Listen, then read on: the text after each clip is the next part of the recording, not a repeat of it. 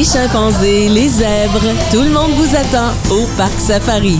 En direct du Parc Safari, Jean-Yves Lemay, jusqu'à 16h. Dans les dernières minutes, on était en compagnie de Marc-André de la Belle du Coteau du Lac. C'est un endroit où vous pouvez visiter des fleurs, des, euh, des champs de tournesol. Et là, je suis en compagnie de Jean-Pierre Ranger, qui est président du Parc Safari, qui va nous dire pourquoi on est là, pourquoi je suis là, moi. à des municipalités devraient se donner la main pour promouvoir notre région qui est méconnue. Météo Média n'a pas beaucoup de temps à consacrer à la Montérégie.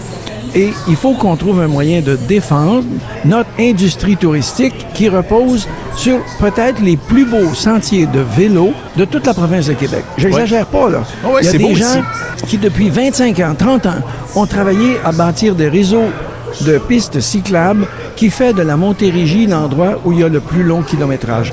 Et quand on se promène à vélo ou en automobile, on peut aller visiter des vignobles, des producteurs de cidre, des producteurs de toutes sortes de produits agricoles, y compris l'autocueillette en saison, les fraises, les framboises, les bleuets. On a même des producteurs qui vont offrir la gamme de produits qu'ils ont chez eux. Puis le partenariat qu'on a développé avec vous devrait trouver un allant qui d'abord convainc les gens qui résident chez nous en Montérégie de découvrir la Montérégie. C'est beau les Laurentides, c'est beau la Nodière, c'est beau la Gatineau, c'est beau Charlevoix, c'est beau en maudit la Montérégie. Ben oui, et retenez un mot, OK?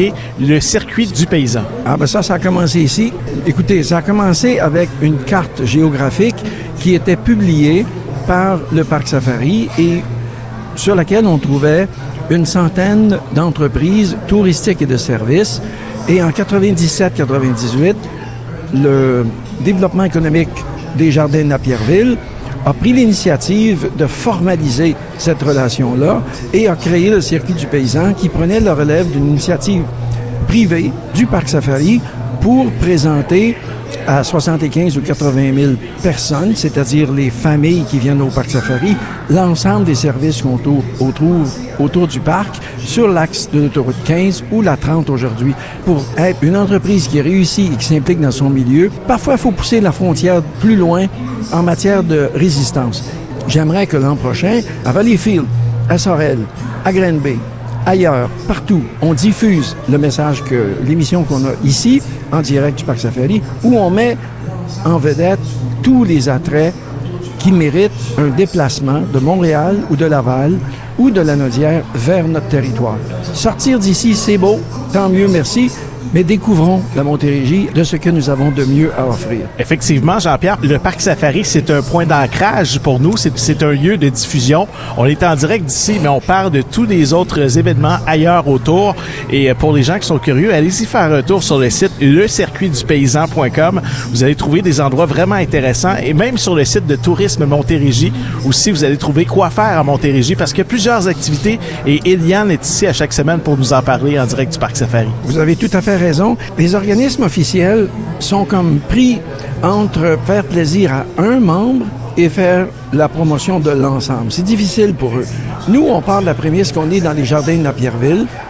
Nous avons été à l'origine, d'une certaine façon, de ce qu'est aujourd'hui le circuit du paysan. Puis aujourd'hui, on va un pas plus loin en disant pourquoi ne pas faire front commun de Sorel à Dundee, à Valleyfield, à la frontière américaine, au fleuve Saint-Laurent, à Vaudreuil, pour parler de tout ce qu'il y a sur ce magnifique territoire qu'on appelle la Montérégie. Parce qu'il y a tellement d'endroits méconnus. Tu me parlais de Dundee tout à l'heure. J'ai appris cette année que c'est où Dundee? Avant, je ne savais pas du tout. Alors, c'est grâce au Parc Safari que j'ai appris ça. Je vais vous dire, la route 202, quand on la fait dans l'axe au est en direction de l'ouest et qu'on revient tout à l'extrémité ouest, il y a des perspectives absolument spectaculaires. On n'est pas dans Laurentides, on n'est pas dans les cantons de l'Est. Mais c'est aussi beau, c'est aussi spectaculaire. Covey Hill, qui est une Covey Hill, c'est le nom d'une pente. Cette pente-là, qui est située à quelques kilomètres d'ici, quand on est tout en haut, on voit le lac des deux montagnes, on voit le centre-ville de Montréal. C'est tout simplement merveilleux de venir faire des promenades en automobile en Montérégie et découvrir tous les producteurs agricoles et autres attraits. Je pense euh, au village Droulaire où il y a une reconstruction d'un village iroquois. C'est magnifique. C'est magnifique.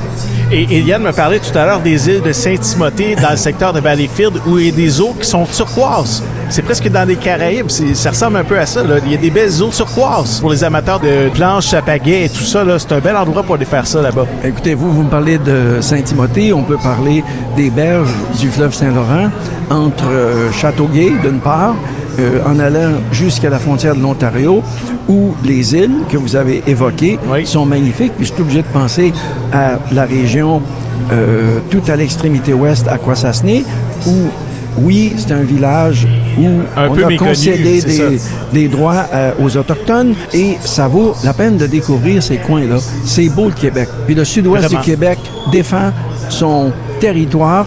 Puis ce que vous nous aidez à faire, ben, c'est de propager l'idée, hey, prenez votre voiture, là, de faire un tour. Exact. Permets-moi, Jean-Pierre, de saluer et de remercier tous les employés qui ont travaillé très fort aujourd'hui et de remercier également les visiteurs, les gens qui ont osé venir faire un tour aujourd'hui au Parc Safari. Demain, c'est une super belle journée encore une fois, puis la semaine prochaine aussi. faut venir tout l'été, l'été n'est pas fini, on commence à peine.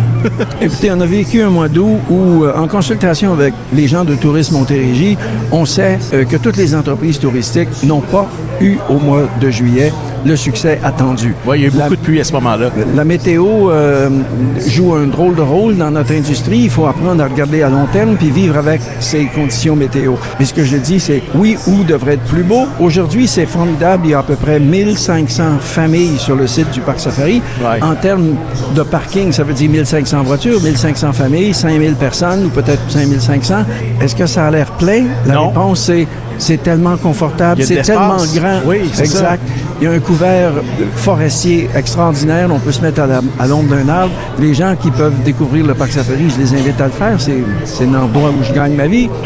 Mais il y a toute la Montérégie. Et si, je répète, vous êtes ici dans l'air de rayonnement de la station, parlez à vos amis, envoyez des photos de la région, invitez tous vos amis à venir découvrir ce magnifique territoire des Jardins de la Pierreville qui est chez moi, puis le Parc Safari qui est chez moi, mais toute la Montérégie qui est le territoire dont on fait la promotion avec la coopération de FM 1033 que je remercie infiniment. L'invitation est lancée. Merci beaucoup Jean-Pierre. Bon été à toi. Salut. Merci. En direct du Parc Safari jusqu'à 16h avec Jean-Yves Lemay.